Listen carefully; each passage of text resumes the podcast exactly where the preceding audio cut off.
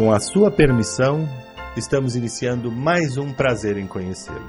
Olha, o homem é tão importante que Deus o fez à sua imagem e semelhança. E é por isso que podemos afirmar que o maior espetáculo para o homem ainda é o próprio homem. Agora, no final do programa, você é quem vai julgar este convidado e decidir se realmente teve prazer em conhecê-lo.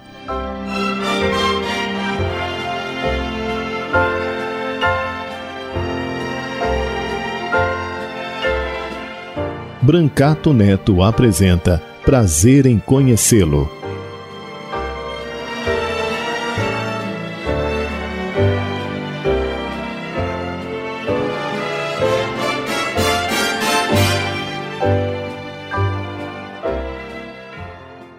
Queridos ouvintes da Rádio 9 de Julho, a gente tem falado muito aqui sobre teatro, sobre as artes em geral, e mais importante do que o teatro é o teatro infantil, porque é o público que a gente está formando, é o público que está formando a nação, está formando a, a, cultura de um povo, é, e quem se dedica a esse trabalho tão bonito que é o teatro infantil, a dramaturgia infantil, a literatura infantil, eu acho que é alguém muito sensível, que merece muito aplauso, porque além de um trabalho tão sensível, tão artístico, ainda tem esse viés esse, voltado para um público que eu acho que é muito difícil, não é para qualquer um, não é qualquer um que, que sabe escrever para criança, que sabe chegar no coração da criança. E isso nós vamos conversar com um especialista.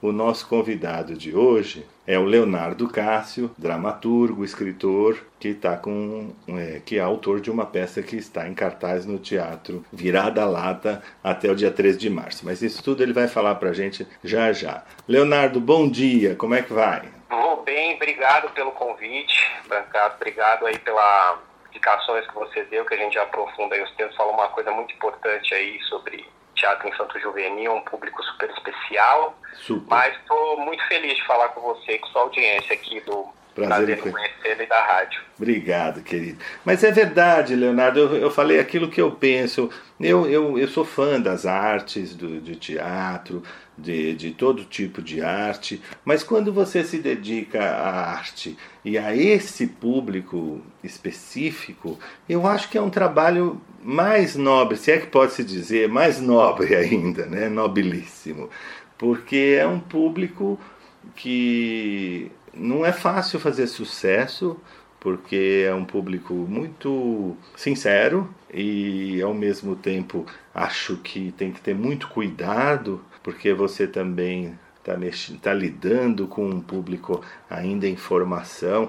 É perigoso escrever, é, qualquer, qualquer aventureiros escrever para o público infantil, você não acha? É, assim, a gente, uh, o infanto juvenil uh, vem muito na minha vida por conta da paternidade, né? Eu tenho duas meninas, Lindas, a de três anos e a Manu de dois, mas eu sempre convivi com crianças, eu tenho um irmão, o Davi, que ele tem uma diferença de 18 anos, né? Quando ele nasceu, eu tinha 18 anos, então eu cuidei dele de fato.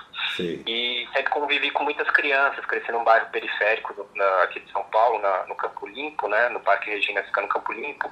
Então a coisa da criança, depois que eu já, come, já adulto, sempre foi muito presente. Sim. Então, eu tenho muitas referências, né? Desde lá da coisa da turma da Mônica, é, livros e é, Ziraldo, lia bastante, tudo, e depois eu fui incorporando isso em estudos mesmo, né? Sempre li bastante literatura. Agora, é, de fato, eu pensei em escrever uma dramaturgia infanto-juvenil porque eu tenho uma coisa pro tema do folclore. Eu Sim. gosto. Né? Assim, sem, eu não sei explicar exatamente como bateu, mas é uma coisa que eu gosto e eu falei, pô, a gente conhece o seu folclore de uma maneira um pouco mais estereotipada, no sentido Sim. de conhecer aquela coisa do, dos personagens, muito da criancinha, do dia do folclore, de uma maneira um pouquinho mais rasa, assim, digamos, se aprofundar, ou de uma maneira que chega pra gente com aquela coisa só da assombração, ruim, pesada, né? Sim, eu sim. falei, acho que tem um meio de caminho, que tem outros, obviamente, outros produtores folclore que estão né, buscando esse meio ali de, de fazer uma coisa que não é nem isso nem o outro, né? Não está nenhum dos dois extremos.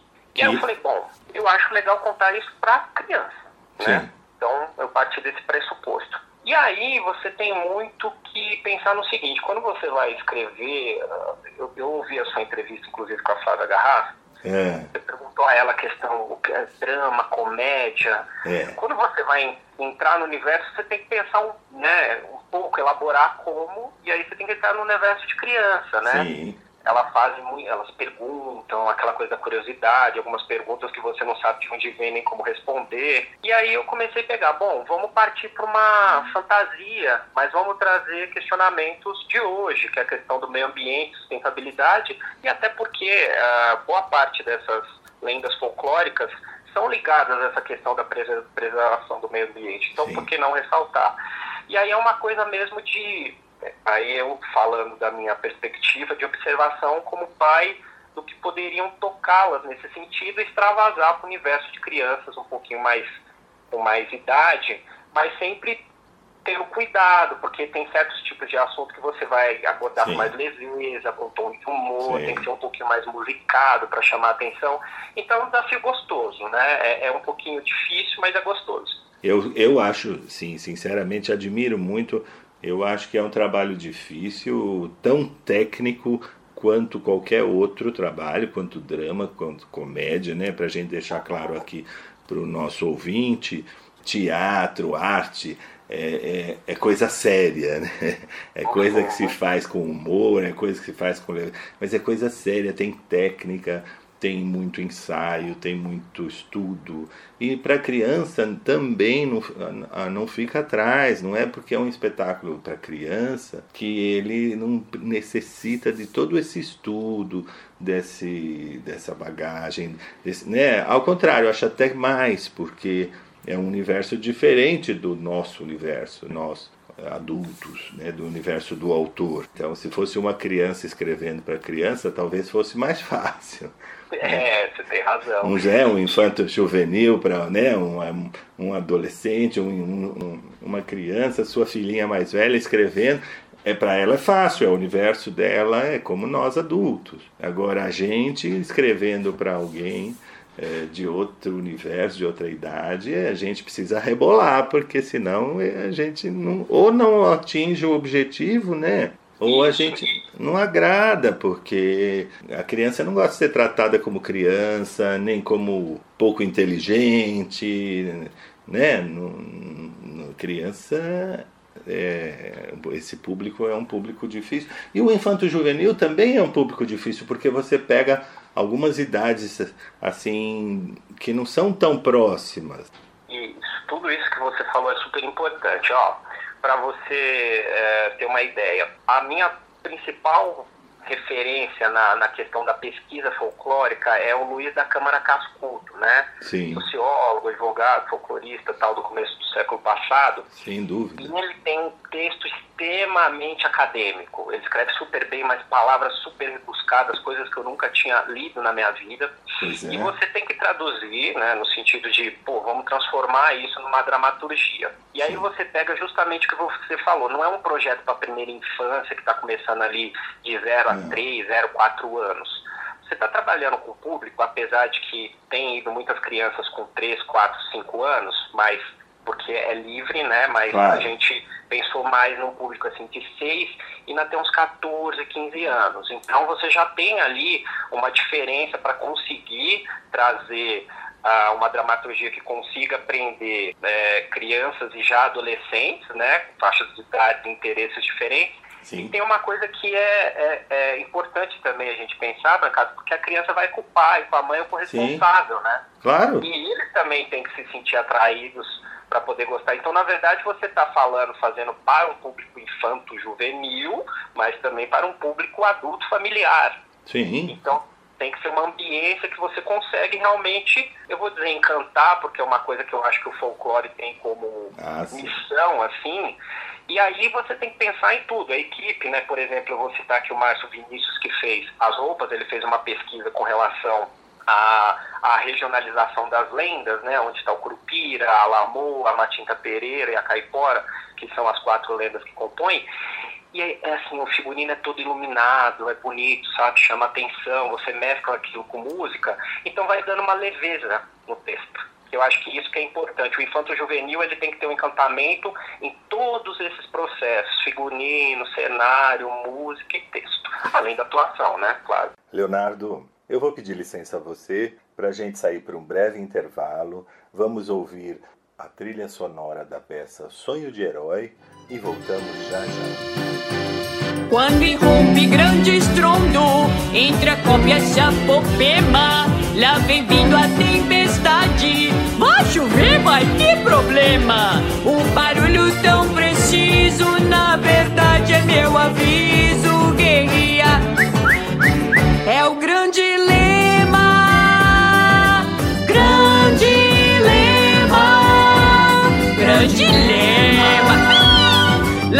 Cá no assovio, o pé virado, o pé que gira O cabelo feito fogo, parecendo de mentira. Olhe bem, preste atenção Eis minha apresentação O meu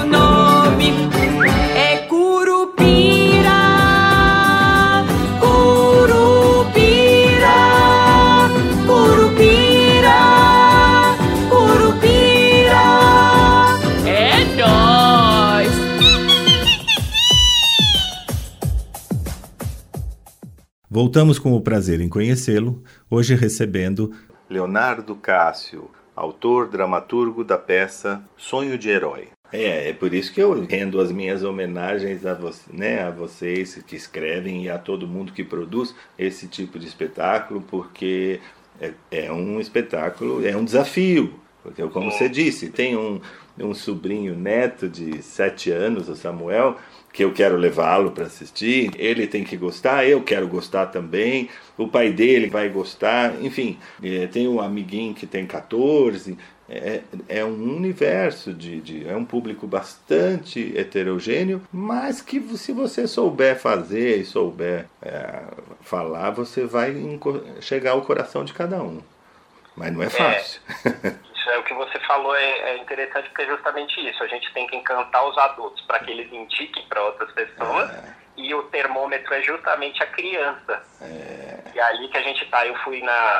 Assim, o projeto teve duas fases. Né? A primeira ela circulou pelo interior, mas foi feito dentro de associações, Sim. terceiro setor direto com crianças em estado de vulnerabilidade, que a gente queria levar a peça para locais onde ela não chegaria, né? Sim. E aí foi possível em alguns sunicípios aqui de São Paulo, Sumaré, Cosmópolis, Bauru e Hortolândia. E aqui em São Paulo é justamente é o outro desafio, que aí é trazer público, né? Porque lá a gente já estava com o nosso público. Isso. Aqui a gente tem que mobilizar, comunicar, divulgar por meio, por exemplo, aqui do programa, para que a gente consiga, e o termômetro é o adulto que viu o filho, ou algum parente, ou sobrinho, amigo, enfim, gostou, ele indica. É essa cadeia que eu acho que é mais interessante. É assim. muito bonito. Você sabe que eu sou filho de pais que adoravam teatro. E eu me lembro que minha mãe me levava ao teatro. Eu tenho 59 anos. Minha mãe me levava ao teatro infantil, levava minha irmã. A gente não perdia, sabe? Museu, o MASP. E, e, isso eu acho que foi uma coisa maravilhosa que a minha mãe e meu pai fizeram por nós, formando a gente, a, é na formação da gente. Eu acho que forma o caráter da criança, desperta. Eu lembro uma vez eu fui assistir a uma ópera com meu pai no Teatro Municipal. Era um domingo, eu sei que eu estava tão cansado que eu dei uma cochilada no colo dele. era uma ópera e acho que era, não me lembro bem se era o Barbeiro de Sevilha, mas é claro, em outro idioma. Mas eu gostei, e aí meu pai foi contando para mim a história. Ele foi fazendo ficar palatável, porque eu era pequeno. Enfim, cultura se aprende, né? A gente. É, a gente precisa muito desses, desse incentivo dos pais, de quem trabalha com cultura, dos produtores. Isso, isso é fundamental. Na, a gente não esquece nunca mais, né? Uma coisa que a gente vê de criança, um espetáculo que te marca, você não esquece nunca mais. É, esquece tanto que hoje você está fazendo um trabalho de utilidade pública, trazendo o pessoal do teatro, né? Pra, do teatro, da arte em geral, da cultura, mas para poder estar sobre, trazendo essas memórias para confirmar, né? Exato. E você vê como é um ciclo. Meu pai trabalhou em televisão muitos anos. Meu pai era um leitor voraz, porque aos nove anos de idade ele teve uma infecção óssea, osteomielite, uma doença na época, em 1940, imagina, muito grave. E ele não podia sair da cama, então o meu avô começou a trazer livros para ele ler. E aí meu pai se apaixonou pela leitura e pelo Monteiro Lobato. Uhum. E até hoje eu tenho um livro do, do meu pai, criança, com é, autografado pelo Monteiro Lobato. Ele diz para o meu pai: Espero que no fundo do seu quintal nasça um poço de petróleo. Ah, pois é, então. E isso que você está comentando é super importante porque assim, a gente tem um desafio como sociedade, né? Não estou colocando só quem trabalha com produção cultural e arte, de justamente é, fazer com que as crianças experimentem. Você comentou isso na, na entrevista, é porque eu ouvi há, há pouco tempo da Flávia Garrafo, por isso que eu estou me referindo a ela Sim. pela segunda vez, mas a coisa da formação, né? Você tem que fazer experimentar para ver É. o que a criança, que, ou a, a pior coisa que vai acontecer é ela ficar super informada e gostar de arte e cultura. Talvez ela tenha uma potencialidade. Então todo mundo ganha né, nesse processo. Ainda mais um país que tem a cultura e a educação, infelizmente, ainda muito sucateada, É. com dificuldades. A gente precisa né, abrir o leque assim, para que as coisas cheguem às crianças, principalmente para mim, né, que é um tema que eu gosto bastante. E o que é mais gostoso de, de trabalhar no, no, no espetáculo infanto-juvenil é que esse público ele ainda não está contaminado com, com preconceito da moda, digamos assim, com o modismo, né?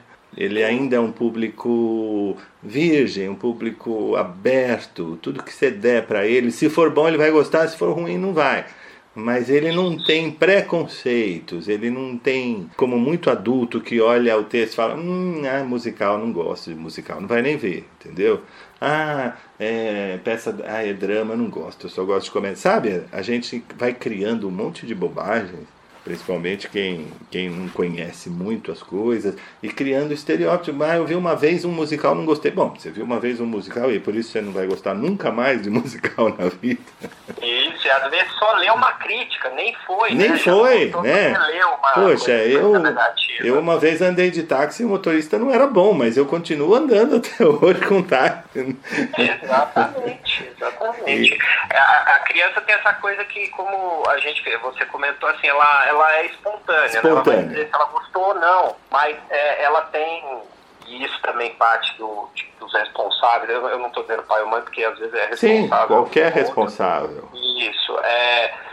De assim, não, você não gostou desse, vamos então experimentar outra coisa na mesma linha, porque Isso. você vai, né, você pode gostar de alguma coisa. Então você não gosta de um, não vai gostar agora de um musical ou de alguma coisa Isso. relacionada ao folclore, mas você vai gostar de algum tipo de outro, Claro. né, de alguma outra construção de teatro. Então você vai aprendendo, né? Então eu Exato. acho que é, é mais isso, assim, é uma questão de uma insistência leve Leve. Olha, você vai encontrar algo, porque a arte sempre tem alguma coisa que toca a gente, né? Sempre, sempre. E, a- e, a, e a crítica faz parte também. Faz parte, Né? claro. Poxa, eu, eu não gostei, a gente não gostei disso, mas gostei daquilo. E essa conversa pós-espetáculo do adulto é tão importante. O que, que você achou? O que, que você gostou?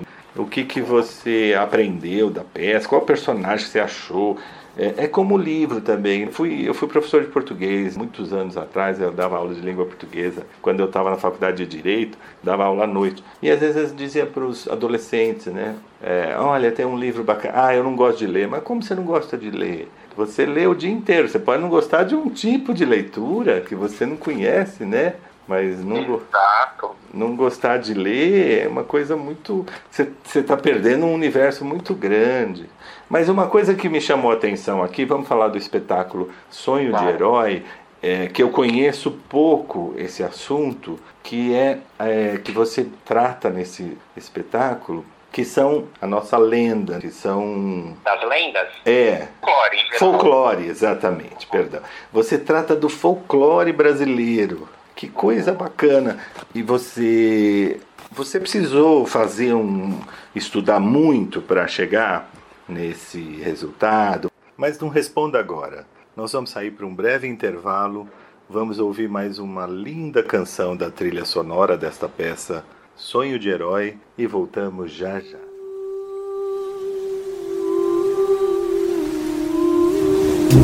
Desde as águas de Noronha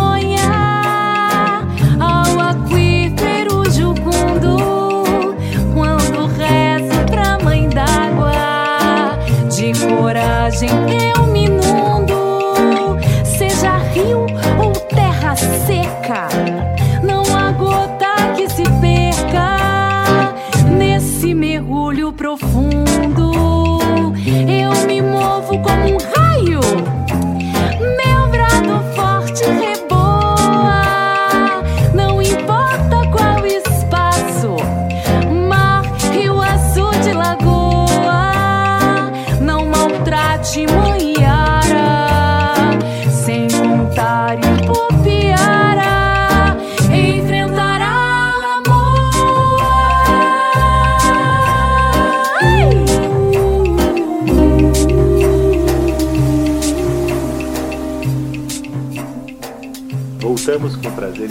Conhecê-lo, hoje entrevistando o autor da peça Sonho de Herói. É, sim, eu tive que estudar, só que eu estudei muito menos do que eu deveria, eu acho. Mas consegui cumprir, pelo menos parcialmente, agora com essa peça.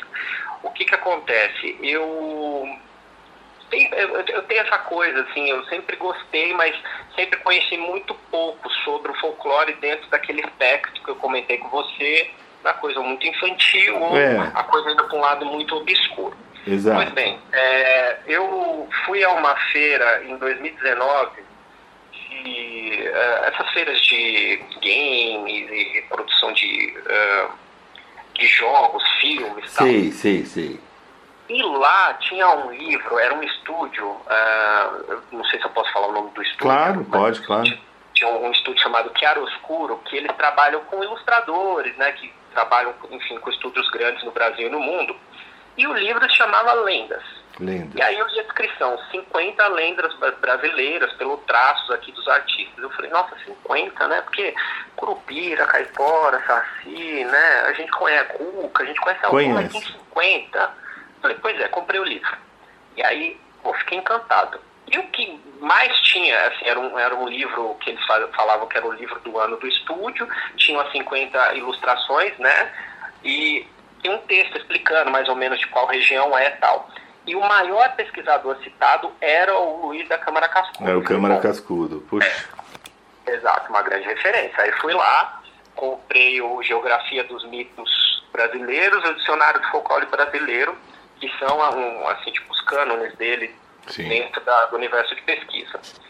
Li o Geografia, fiz algumas pesquisas no, no, no- no dicionário, aí dei uma olhada em outras coisas na internet, conheci algumas páginas legais, tem um pessoal que chama Folclore BR, que trata sobre o assunto, tem um rapaz que tem um mestrado que chama, o mestrado dele, a página é o Colecionador de Sacis, eu, me fugiu o nome dele, Ah, mas sim. enfim, o Andreoli, Andreoli Costa, o nome dele, enfim. E aí mergulhei nessa coisa, falei, nossa, que, que legal, que magnífico, né? E aí eu falei, bom, eu gostaria de falar sobre essas lendas dentro daquele espectro que eu falei de achar uma coisa no meio, que não vai nem para lá nem para cá, Sim. só que eu vou basear nas pesquisas do Câmara Cascudo, né? Porque já são livros densos, tinha um, um relativo, eu não tinha um prazo exato para entregar, mas tinha um tempo para tentar colocar o projeto, né? Aquela coisa de aprovar em lei, captar recursos, produzir, né? Que você Sabe. Então, dentro desse, desse contexto, eu foquei muito no, no, no Câmara Cascudo. E aí, o que, que eu busquei fazer? Eu busquei deixar alguns elementos históricos da pesquisa dele, né, que são atribuições que se tem na descrição dessas quatro personagens, Curupira, Caipora, Alamô e Matinta Pereira, e atribuir aí é, livremente alguma, ah, alguns poderes, entre aspas, ou algumas coisas que eles têm interesse em defender, tá? Vou citar um exemplo. A Lamoa, ela é uma lenda regional de Fernando de Noronha. Olha. E ela, é, ela é uma corruptela, né? Assim, a origem dela parece que é uma corruptela do alemão mesmo, Do alemão. alemão, né? E ela, na verdade, é uma uma espécie de sereia sedutora, que depois vira uma caveira, né, que, que assusta ali aqueles pescadores ou pessoas que estão procurando tesouros, que são muito gananciosas tal. Aí eu parti do seguinte, bom, ela é uma lenda regional de lá, ela tem essa, cara- essa característica de defender tal, mantive na, na região tal, só que não vou colocá-la como bruxa, ela vai ser uma defensora das águas, Das pura águas. pela questão regional, porque Fernando de Noronha já tem isso, né, por si. Claro. Então é uma atribuição livre minha nesse, nesse sentido. O Curupira, a Caipora, a gente já conhece um pouquinho. Não, fala. Não, mas eu quero que você fale um pouquinho. Da, da- conta pra gente, assim, pra quem tá ouvindo agora de manhã, um pouquinho do Curupira, um pouquinho da Caipora. Da, da, da. Claro. O Curupira, ele tem, ele é muito reconhecido pela, pela questão de, de ser um ser veloz, com os pés para trás, Os né? pés pra o trás. cabelo, o cabelo de fogo. Se você ler a descrição do, do Câmara Cascuda, e só para também, ah, assim, é importante a gente dizer, É. folclore é uma coisa que se faz no, no dia a dia, é contação de história, Sim. é coisa que vem da imaginação, a gente até brinca, bom, se a pessoa acredita, talvez tenha, mas é, É. uma coisa que vai passando de geração, né? Sem e aí, dúvida. isso muda, né? Né? Não é uma coisa estanque. Não existe uma fo- fotografia, né, do, do, do- folclore. É, é tudo é oralidade, né? É contado. Exatamente. E cada um que conta, conta do, do jeito que aprendeu, do jeito que a, a mãe contou e a avó contou e, e assim vai. Exato. E aí, quando você lê as pesquisas do Câmara Cascudo, não existe um curupira ou uma caipora. Sei. Existem várias definições que mudam de região para De região. região pra Eles região. não estão presos no Brasil também, né? Eles são lendas que circulam por alguns países, às vezes com outros nomes aqui da América Latina, né? Da América do Ah, Sul. não sabia disso.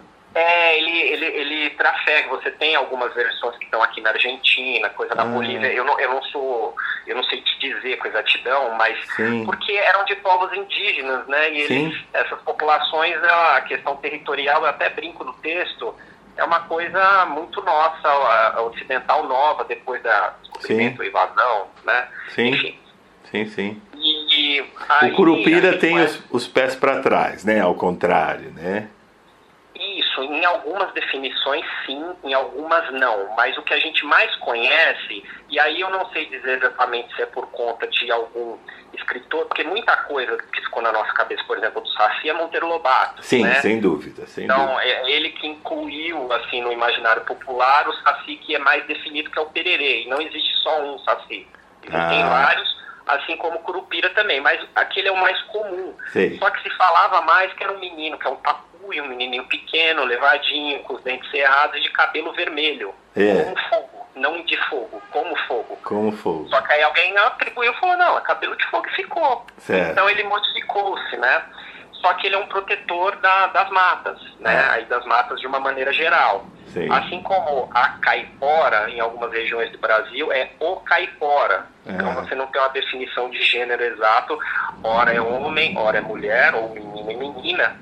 E ela também tem algumas questões que vai mudando, tem o cabelo vermelho, tem o cabelo comprido, ora tem que andar junto com o porco do mato, ora não. Só que o que é mais é, equânime na descrição dela é que ela defende os animais silvestres. Então, Ah, dentro da peça, a gente brinca justamente com isso. Caipora cuida lá da- das matas, da fauna, e, aliás, da flora, e a, a caipora cuida dos animais silvestres. É a gente flora, fauna, é, é flora, fauna, mar, né? As águas. Isso, e aí tem a Matinta Pereira. Sim. Quem é a Matinta Pereira? A Matinta Pereira, ela é mais desenvolvida como uma... Ela tem uma questão de trazer uma ave, porque a Matinta é uma ave de fato, Ah, tá. ela se transforma numa espécie de bruxa que espanta também gente que quer fazer coisa ruim, ela traz mau agouro, esse tipo de coisa. Sei. Como ela é mais retratada como uma uma senhora, sabe? Tem uma carinha mais de bruxinha, pelo menos no que eu vi, né? É. Pesquisei, É. eu deixei ela como se fosse a figura mais sábia Ah, e ela se transforma em ave, porque ela já é uma ave, é. e ela, ela protege eh, as aves e, os, e o ar em geral, assim, da Ah. questão da poluição. Ah, Então foi mais ou menos esse jogo, o Brancato, que eu fui fazendo entre um pouco do que é historicamente definido pelo Câmara Cascudo, com algumas atribuições que eu fui colocando, como se é feito na- no folclore mesmo, de você colocar, e ficaram essas quatro lendas E tem uma quinta que é citada, que é o Mapinguari. Ele não aparece em cena, só a voz. Ele é um monstro da região amazônica, com uma boca enorme que sai da barriga. Lá ele é um guardião, só que ele é um guardião que não gosta das pessoas, porque o vilão da peça são as pessoas. Não é nenhuma das lendas e nem o, né, o protagonista, o Cauã. Então tem essa brincadeira, mas aí já dá para dar um, um, uma, assim, um pincelar um pouco sobre folclore de uma maneira, espero eu que eu tenha conseguido um pouquinho diferente assim. Muito bacana. É, e eu acho que eu a, a ideia inicial, né, o, o, a função original de uma lenda é essa mesmo, né, da mitologia, é passar mensagem, passar cultura, é passar educação, né, mitologia grega, é, é falado de coisas que, olha, tome cuidado né, com isso, cuidado com aquilo, né, a mitologia grega, a romana, nada mais é do que é, experiências passadas de uma forma mais lúdica, né? Sim, e isso que você também pontuou agora é importante porque a questão é, foi justamente essa que veio assim o, o Stalin descrever. Porque a gente assiste a muitos filmes, por exemplo, Harry Potter, Senhor dos Anéis, até esses filmes de super-herói, É. e vários deles são ou coisas relacionadas à mitologia ou folclore de vários países. Sim, Né? sem dúvida. Então a gente já está inserido ah, nesse contexto. Só que o brasileiro, infelizmente, ele ainda, eu, isso é uma opinião minha, tá? Ele ainda não foi valorizado suficientemente, ou pelo menos não até a, a série Cidade Invisível da Netflix, que foi lançada, acho que, eu não sei se foi em 2020 agora, que fez bastante sucesso mundial tratando sobre lendas Sim, sim. mas com, com essa, essa coisa do, do herói. E assim, você citou mitologia grega e tal. Eles são seres complexos, né? Sim. Não é tudo, não é aquela coisa maniqueísta de bem contra o mal. Não. Tem hora que tá bem, tem hora que tá mal e faz coisa errada, como qualquer pessoa, e, mas é Deus e não pode se meter. Então é um, é um mosaico muito interessante de você trabalhar do ponto de vista de estudo para texto. E acho que a gente tem no Brasil elementos suficientes para tentar construir é, produtos culturais, mesmo arte, com base. E isso é feito. A gente talvez precisa difundir mais do que fazer de fato. Mas a ideia justamente é essa. E o começo da peça faz isso. Olha, o menino saiu lá, ele viu o filme do Hulk, do Homem-Aranha, tal, não sei o quê. E ele queria conhecer alguém que tenha tanto poder quanto eles para ajudar ele. Aí aparece o Curupira. Eu vou pedir licença a você para a gente sair para um breve intervalo e voltamos já já.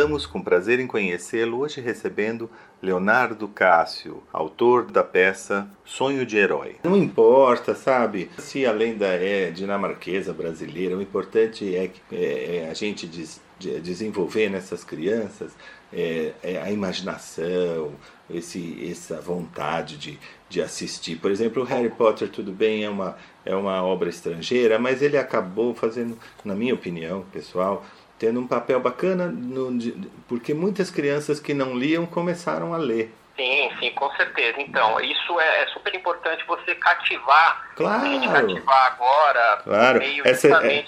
Essa história dos dinossauros, por exemplo, esse meu sobrinho, né, que tem sete anos, eu não sei o que as crianças veem, mas eles são loucos por dinossauro. Por tudo que é dinossauro, os nomes dos dinossauros que são dificílimos. Isso, exatamente. Você tem as suas Tem meninas muita- também. Tem muita coisa, perdão, Você Brancado. também tem duas menininhas, né? Duas crianças em casa e tal. É, E, e a gente não sabe de onde eles tiram, mas eles tiram umas coisas assim e, e eles precisam ser estimulados, alimentados. Uhum. É, eu não acho que o problema nosso é porque, ah, por exemplo, ah, nós temos poucas lendas é, porque, porque é brasileira. Não, a gente tem pouca pouco produção cultural. Né? Nós estamos precisando produzir mais, fazer mais, é, investir mais. que- Se Deus quiser. Produzir e difundir, né? Isso, produzir, difundir, é, desenvolver. Tem uma coisinha nossa brasileira que é que a gente quer ser sempre é, o máximo do máximo. o Brasil. Exatamente, é, mas acho que tem um ponto que é justamente isso que a gente está conversando agora. A gente tem um desafio interessante de formar público e de também formar público é, valorizando muitas coisas que a gente tem aqui que estão escondidas ou subvalorizadas, né? Exato. Eu acho que isso é super importante o teatro. O teatro é um ótimo caminho É um ótimo caminho, mas também é, é como você falou, a gente vai vamos produzir.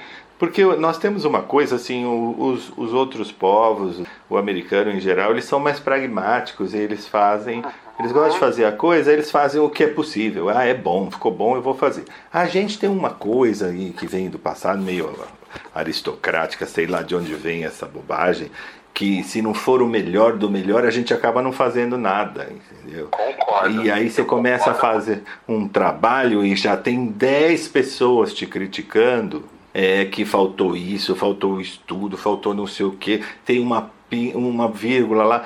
É, A coisa mais fácil que tem é criticar, né? Quem não sabe fazer, critica. Sim, sim. A, a- a crítica, como a gente havia comentado, ela é super importante do Sim. ponto de vista é, profissional e Sim. também das pessoas, as pessoas estão, né? Arte também, Sim, entretenimento, arte passa, passa por isso. Mas o que eu penso, Brancato, que talvez seja o, o fenômeno que a gente tenha que tentar reverter, é. é que assim, olha, tem uma peça, ou tem um filme, ou tem uma série, ou tem um musical, quer que seja, sobre folclore É.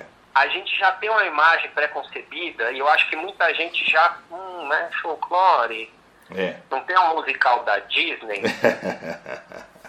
Então, eu mas é por- assim, não, É. né, a gente Então. não vai fazer naquele mesmo padrão talvez no início, mas a história vai ser bem contada também. Mas não é nem questão do padrão da Disney, sabe? Eu acho que a gente tem um. É, aí é, é opinião minha, me perdoa. É, não é que, que o padrão da Disney seja bom e o nosso não seja. É que a gente, às vezes, tem umas pessoas, essa crítica do mau sentido, de querer fazer tudo de arte. Se é de arte, não pode ser legal, tem que ser chato, sabe? Uma coisa assim. É, tem que ser profundamente culto. é, porque a Disney é simples, a Disney é, é uma produção bonita, colorida, mas ela é simples, ela já foi mais simples ainda. É, eles não têm essa vergonha de fazer uma coisa bonita e gostosa. E não é porque é divertido que é ruim ou que, ou, ou que perde como arte, sabe essa coisa de. Sim, de-. Você está falando da relação de é, entretenimento e arte. Isso, do- do- isso. Ou que o- tem que ser uma pedra acadêmica. você- Isso. Sim, isso, sim. sabe? Eu acho que isso distancia muito o nosso público, isso faz mal pra gente, porque parece que quer continuar elitizando. Olha, é, a- a- a- antigamente a gente, o pessoal ia assistir um teatro ou um filme de arte e, e dizia assim: ai, nossa, filme de arte, você gostou? Era até feio a pessoa falar que não gostou, porque ela não era culta. É, sim, isso é. O que você está falando tem é, um fenômeno, é, é uma discussão complexa, né? Sim, sim. Para muita coisa. Mas eu, eu concordo com você que a gente tem que tirar o ranço, porque que pode, na minha opinião, também pode andar de mão dada. O que se chama, eu não sei definir, né? Não sei o que é arte, nem o que é entretenimento, qual que é ali exatamente o caminho, né? trata assim, olha, a gente tem arte com entretenimento e, enfim. Para mim, arte é tudo que é feito por um artista. Tudo que é feito, que é, é- arte é, o que você faz, é o teu trabalho, é isso é arte. Esse negócio de cinema de arte, cinema já é arte, né? Teatro já é arte, né? É, então, exato. é como antigamente acho que fala. até o, o cinema do que se trata mais como entretenimento Sim. é arte. É a arte. Pode ser um pouco mais É. né, voltado para entretenimento, tá tudo É certo. como é, aí, é a mesma coisa que você fala, música é arte, eu posso gostar e não gostar, não tem essa de música clá, música erudita e música popular, música boa é música boa e E ó, vou falar um exemplo aqui que você tava. ah, ah, uma coisa que veio agora, pelo que você falou justamente, que a pessoa fala às vezes que não gosta de ler. Sim, Mas às vezes ela está pensando num tipo de leitura ou leu alguma coisa que não gostou. sim, Mas assim, tem gente que, por exemplo, acha que história em quadrinhos não é arte. É arte e leva muita gente para leitura. ah, Talvez não tenha que claro, ficar preso naquilo, né? E aqui a Claro. gente tem, por um acaso, o Maurício de Souza, né? que é um espetáculo, que é Espetáculo. be- belíssimo. Eu fui a... é cinema, é teatro, é animação, é game, derivado da Sim. história em quadrinhos. A, a gente tem que estar livre de preconceito. O preconceito é uma burrice, é, é, é um ranço. Olha, para você ter uma ideia, meu pai e minha mãe, vou voltar a falar deles, já faleceram. É, hoje eu- meu pai teria, essa semana ele teria feito 88 anos, dia, dia 23 88. é, de janeiro, ele era de 1934. Meu pai e minha mãe, quando completaram 25 anos de casado, bodas de prata, sabe o que eles escolheram para comemorar? Eles foram, eles compraram uma viagem para Disney, eu, minha irmã, meu pai e minha mãe. Pois é, porque e fomos viajar para Disney World, nós nunca tínhamos ido. E ah, os quatro, meus pais queriam comemorar 25 anos de casado com os filhos. Eu tinha 18, 19 anos, minha irmã 22. Eh, E aproveitamos muito. E o meu pai depois levou os netos para Disney. Muitos anos depois. Sem nenhum preconceito. Ele era um homem de televisão, um homem de teatro e tudo. Mas é, o que é bom é bom. E- é, a respeito de qualquer questão, E é do, bem feito. ah, globalização, hiperconsumismo, tudo bem. Ele fez, ó, ele fez fantasia, né, na década de 40, que é uma das coisas mais bonitas. Nossa. bonita, começando. Uma das coisas É. mais lindas. O Disney era um gênio. É, É, eu- a minha filha de dois anos já conhece o Mickey Mouse. É, né? claro. É muito maluco isso. É muito maluco e como, como o teatro também. É, então a gente precisa, como eu te disse, a gente precisa tirar essa coisa, ser um pouco mais é, aberto. É, li- Literatura, né? É isso que eu- comecei a falar do meu pai e me esqueci. Livros, por exemplo. Claro, é o que você falou, eu amava ler história em quadrinhos, eu gostava, gosto até hoje. Não tem quem não goste. Se, você tiver parado, tiver um, um livrinho, um Pato Donda do lado ou uma Mônica, você pega na mão, você não para de ler.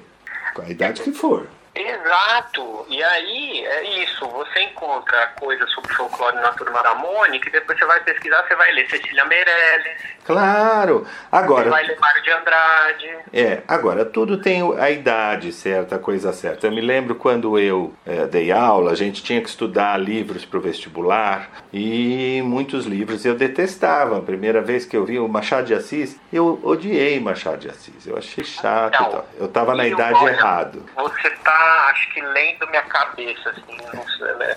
Porque o- eu, eu acho que esse é um grande problema que a gente tem, porque a gente tem uma educação muito, é, como é que eu falo isso, muito voltada pro vestibular, sabe? Sim, sim. E aí você era obrigado Você não a. foi preparado, né? Não, quando eu fui dar aula de terceiro colegial, literatura e tal, eu me apaixonei pelo Machado de Assis, me apaixonei pelo Memórias Póstumas de Brás Cubas e comecei a ler na classe. Eu comecei a ler em aula com, com os alunos. E eram alunos de, de uma escola de periferia, alunos é, adultos e que de um, de um bairro distante, com dificuldade financeira e tal. E eles foram se apaixonando pelo Machado de Assis, junto comigo pelo livro, claro. Memórias Póstumas, um livro, né? É uma ironia, é um defunto contando a história. Então, tudo tem a forma como é apresentado e a idade certa também, né? É, com certeza.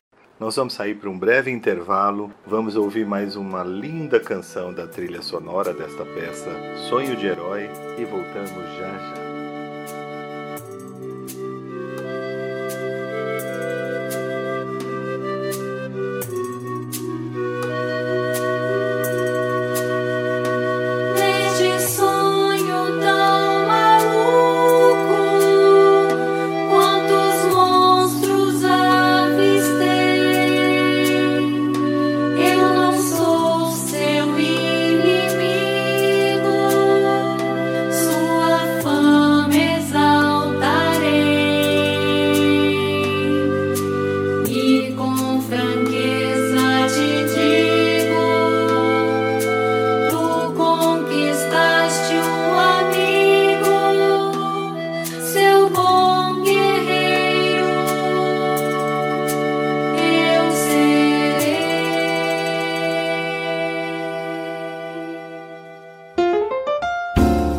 Prazer em conhecer Design e Decoração com Paulo Brites.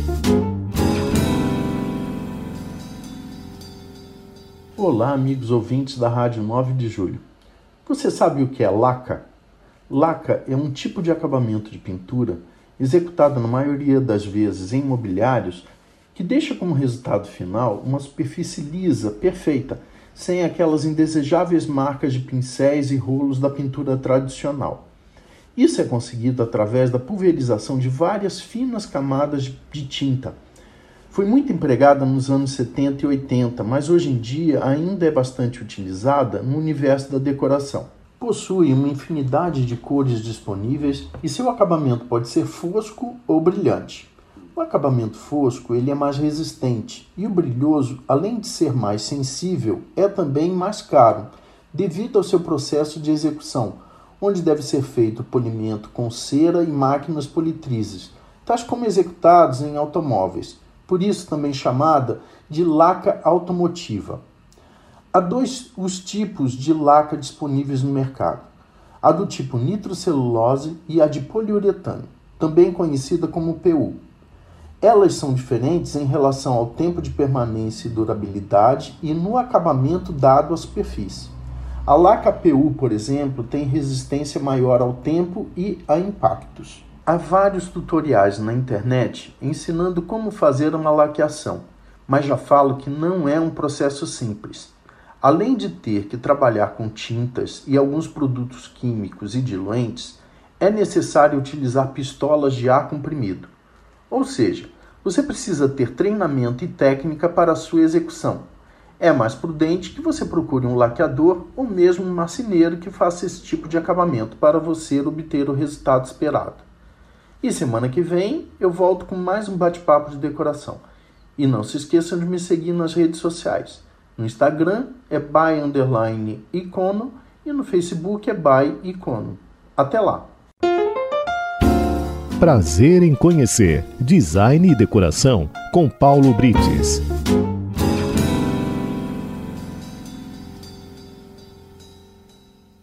Voltamos com prazer em conhecê-lo, hoje entrevistando o autor da peça Sonho de Herói. Eu, eu assim, eu, o grande, pelo menos até agora, assim, um escritor que eu gosto muito de, de Machado, eu mas o, o, que mais me tocou hoje, que eu tenho como referência, é o Guimarães Rosa. Nossa, nem fale. E aí eu li primeiras histórias para o vestibular e li o Sagarana para o vestibular. É, Grande Sertão Veredas para o vestibular. Sim. Só que era uma coisa muito difícil. E você tá, né? Você lê para o vestibular, só que você tem que estudar geografia, física, matemática, química e ler aquele monte de livro num espaço de um ano, quando na verdade você tinha que ter, né, sido pavimentado o caminho durante toda a sua formação e por aí vai.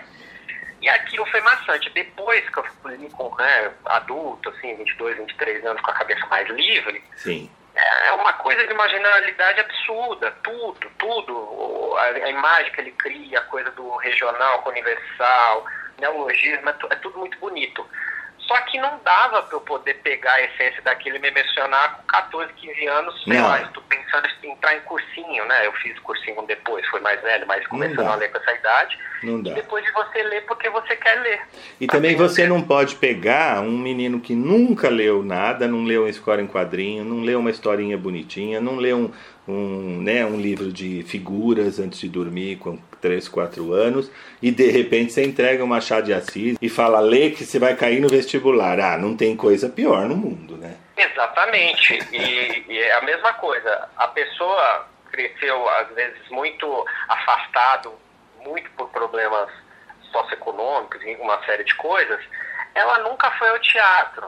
Sim. Então, pra, assim, para levá-la já adulto, é um ambiente para muita gente intimidador. A gente também, como, como produtor cultural e, e quem está pensando teatro, a gente tem que pensar certa que, certas questões, porque isso me bate também, que às vezes parece que a gente está fazendo uh, teatro só para quem já vai ao teatro. E aí É. tem essa questão também do, da criança da gente trazer, porque já é um caminho no início, mas a- co- co- como é que a gente traz essa pessoa que nunca foi, que de repente tem um certo receio, ou tem até uma dificuldade de pagar, né? Porque alguns são um pouco mais caros, sabe? Tem uma série de desafios. Então, é intimidador, né, para É. algumas coisas. Tem que pensar bastante sobre Eu isso. acho que nesse ponto o segredo é a gente respeitar profundamente o nosso público, sabe? Respeitar o espectador. Você tem só uma obrigação, ele é de fazê-lo gostar do teu trabalho. Aí, se ele não gostou, a culpa não é, não é dele, é sua. Isso, e você está falando uma coisa bacana, voltando à parte da- das crianças, que você também já, já citou aqui na nossa conversa, é, você não pode subestimar seu Não. público nem uma criança. Não. Não. Ela está numa parte de formação, mas ela é bem espertinha. Oh. Então, se você, se você tentar fazer uma coisa ali achando que "Puta, acertei na veia e tal, você vai tomar um nó. Por isso que é legal ver assim, reação e pensando e tal, porque É. Eu, eu acho que essa é a nossa diferença, talvez, a gente voltando um pouquinho, né? Não é o caso, mas é bom a gente conversar para a gente tentar melhorar esse universo. Eu acho que essa é a diferença do. Nós estamos falando, por exemplo, do americano, do showbiz e tal. É, é, tudo bem, eles não são santos, não é por pura bondade de coração, mas como eles têm interesse financeiro, aquilo que o, o que o público não gosta não paga. sim, é, eles são E- muito pragmáticos. Eles são né? muito pragmáticos, então ele faz de tudo para todo mundo gostar. Ele, ele não critica o público, que é uma coisa que a gente acho que é ranço nosso, sabe? De achar que tem dois tipos de público, um, mai, um, mai, um melhor e um menor. Não existe. Existe o. Não, é, ser humano é ser humano, todo mundo é igual. E não, eu, se eu não gostei, é porque não foi bom, ou se eu não gostei, eu posso não ter entendido. Mas se a maioria não gostou, não vai me dizer que esse, né, que esse autor ou que esse produtor é maravilhoso e, e ninguém, é, né? E o público inteiro não entendeu, só ele que sabe o que é bom e ninguém entendeu. É, Isso é, né? Teria que ter um trabalho de humildade. de- Exato, aí parece aquela história da. um né, atrás, né? Aquela história da, da, da roupa do invisível do rei, né? Exato. né? Dos tolos não vem. Quer dizer, então, eu acho que isso que a gente tem que aproveitar jovens como você, produtores, dramaturgos, essa coisa. assim, Vou fazer um negócio para as pessoas gostarem. Não interessa, não é de arte, não é de sem arte, não é de rico, não é de pobre. É arte. E arte, quanto mais gente gostar, maior é o sucesso. Pois é, aí eu dando um depoimento particular meu, para sentir um pouco da temperatura, é justamente isso. Assim, você está lá no teatro, eu acompanhei, aí você vê a criança sorrindo tal, que é uma coisa super tocante, por uma Super. coisa que você criou, fez ali, colocou.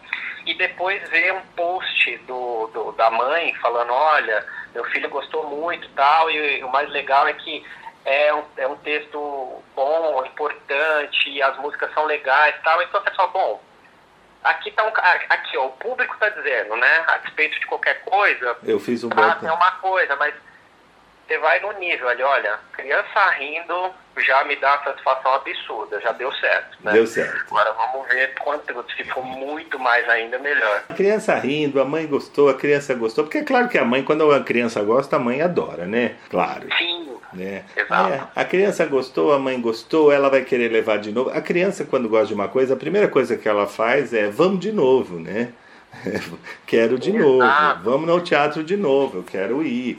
É, e, então é só uma questão de a gente dar a oportunidade para para esse público poder ir muitas vezes. E temos né a gente tem um, algum- alguns trabalhos aí de sociais muito bacanas nesse sentido que levam espetáculos de extrema qualidade né Exato, e mais do que assim, é espetáculo, filme, dança, tudo que a gente puder colocar, principalmente com o público mais vulnerável, assim, é uma, é uma coisa super importante para a gente poder realmente crescer como sociedade, né? Eu acho que, eu, eu, o que eu falei, eu não sei exatamente o que é arte e entretenimento, mas acho que o papel da arte e do entretenimento é isso. é claro É melhorar a vida das pessoas e da sociedade com as contribuições, reflexões que cada produto, cada obra pode trazer, né?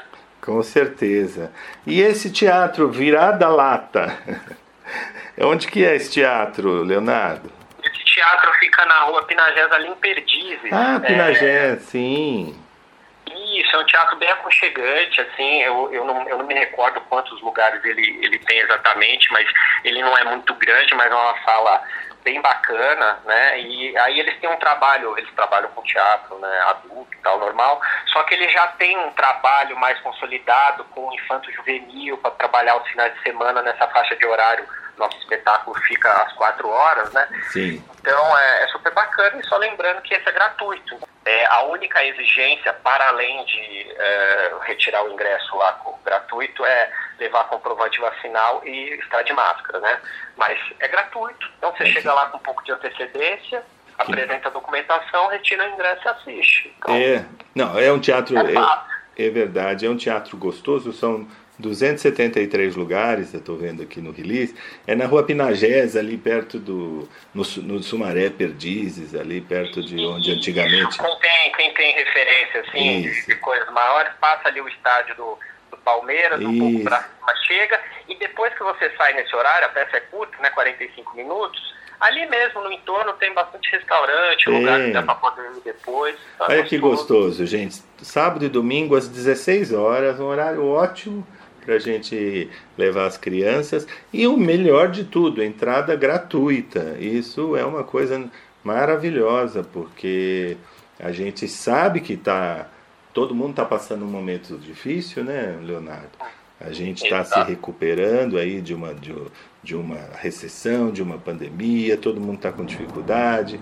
E é nesse momento que a gente mais precisa de arte, que a gente precisa rir, que a gente precisa de, de esperança, né? Que os pais precisam. Exatamente. E hoje é difícil você fazer um programa com criança que não custe né, dinheiro, né? Tudo é caro. Tudo é muito caro e a gente está vivendo em tempos difíceis de recessão econômica É. e de outras coisas que a gente fica aí com o coração apertado. É. Então é bom para lá, vai para poder dar um respiro mesmo, Um né? Eu acho que, respiro. pra, a gente tava comentando, acho que é mais uma coisa que o teatro traz. Você sai ali, ó, puta, É, muito. ó, uma coisa leve, assim, vou pensar em alguma coisa um pouco diferente Exato. daquele dia, dia a dia, né? É Nossa. muito gostoso, é isso mesmo. É uma coisa leve, uma coisa agradável e que a gente pode fazer sem custar, sem custar um dinheirão, porque tem coisa, hoje em dia tudo que se faz para criança parece que é mais caro ainda só porque é para criança, né? Exato. E, se você me permite, Branco Catulá, ah, quando você vai entrar, o familiar é dado um programa da peça normal, tem ficha técnica, o pessoal que está trabalhando, tem o texto da peça e tem algumas coisas para a criança recortar, para poder montar eh, de papel as lendas. Então Ah. também tem um programinha eh, interessante, assim, para poder, quem quiser ler e aprofundar com o filho, com a filha e tal. Ah, que legal. E o adulto também não paga nada. O adulto que acompanha Não. a criança também não paga nada. Gratuito- Não, gratuito, 100% gratuito para todo mundo Todo durante mundo. todo, é, toda a temporada. Ah, isso que é importante. Então posso, pode ir a criança com a avó, o avô, o pai, a mãe. É um programa familiar. Programa familiar, gratuito.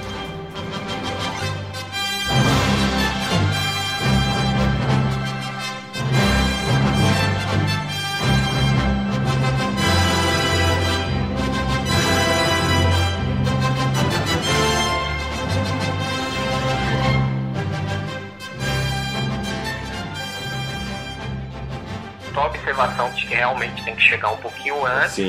Para poder garantir o ingresso, já troca a observação de que o teatro e assim a gente como equipe também apoia comprovante vacinal e máscara. Isso é muito importante. E máscara o tempo todo. Puxa, Leonardo, que gostoso conversar com você, viu? Foi muito bom falar com você. Queria te agradecer muito a presença aqui no Prazer em Conhecê-lo.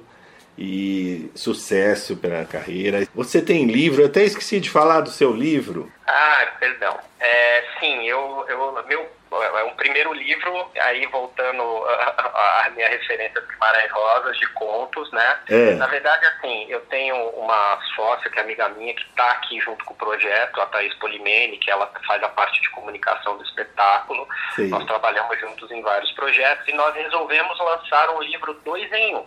É. Porque ela tinha uma coletânea de crônicas e eu uma coletânea de contos que nós publicávamos num, num blog nosso uh, pessoal e a gente resolveu dar corpo ao livro. Então, a parte dela é escrever é terapia, publicar é coragem, e aí você lê os, as, as, crônicas dela e você vira efetivamente o livro, tem a capa contrária, sabe, de ponta cabeça, é. e tem a minha parte do latíbulo, que é um livro de contos, tá? A gente é, produziu, fez o livro e publicou de maneira uh, pela produtora independente nossa, Carbono 60, em 2019, mas fizemos o lançamento mesmo, aí já no contexto de pandemia, em 2020, né, é. junto com a Helena Galante, da Jornada da Calma, da, da Veja São Paulo, ela fez uma mediação de conversa online, e aí começamos a vender o livro, né, mas já foi um, um, um trabalho bacana. A segunda parte aí sim, da, da, digamos, da minha carreira literária foi essa dramaturgia, agora eu estou partindo por uma terceira aliás, uma terceira obra e segunda é, dramaturgia, que também é vinculada às lendas, só que eu vou fazer a ideia é contar um pouco sobre a Semana de Arte de 22 completos 100 anos agora, por Sim. meio de uma fantasia envolvendo as lendas. É isso. Assim. Nossa, que espetáculo! Poxa, já, já aguçou minha curiosidade. É, a gente ficou pensando porque semana de 22 é uma coisa que é tão marcante, né? sim, né? Tanta sim. coisa legal, só que também, pô, como é que a gente fala de uma maneira mais leve? Eu falei, pô, vou aproveitar aqui a pesquisa de folclore e vamos juntar até porque o, um dos grandes expoentes da semana, o Mário de Andrade, ele trabalhou e tem obras e, e tentou fazer, conseguiu, isso eu não tenho certeza, um museu de folclore. Então ele é muito ligado a isso. E aí a ideia é trazer uma relação aí na peça Infanto Juvenil também. Que ótimo. Olha, Leonardo, parabéns, viu, pelo trabalho de vocês, da Thaís, pelo espetáculo, pela história, pelo livro infantil. Espero que você continue aí nessa carreira brilhante. E assim que você tiver alguma novidade estreando, eu já te espero para voltar para contar para gente aqui no programa. Eu que agradeço enorme a conversa, um papo muito gostoso. Obrigado pela visibilidade aqui pelo projeto. Obrigado também de novo pelo seu trabalho. Imagina. De falar sobre arte, teatro e cultura, que é super importante para todo mundo e pra principalmente para nós, né, que precisamos de difusão. E já aceito o convite de antemão e eu, eu vou cobrar, viu? Eu pode me mandar uma mensagem, Brancato, estou estreando tal coisa, meu livro está lançando. Pode me mandar um WhatsApp que a gente no dia seguinte a gente já está conversando aqui no programa. Combinado, muito obrigado, viu? Acabei de conversar com um dramaturgo, escritor, Leonardo Cássio. Um grande abraço e até a próxima, se Deus quiser. Tchau, tchau. Obrigado. Tchau, tchau.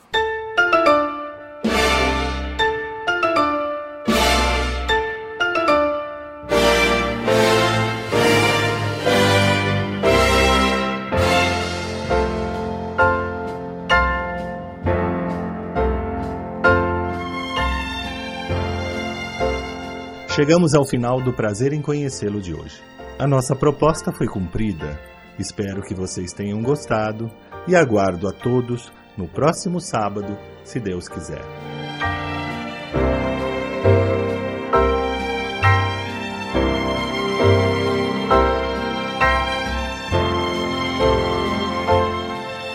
Prazer em conhecê-lo, com Brancato Neto, todo sábado, das sete e meia às nove da manhã. Porque o maior espetáculo para o homem ainda é o próprio homem.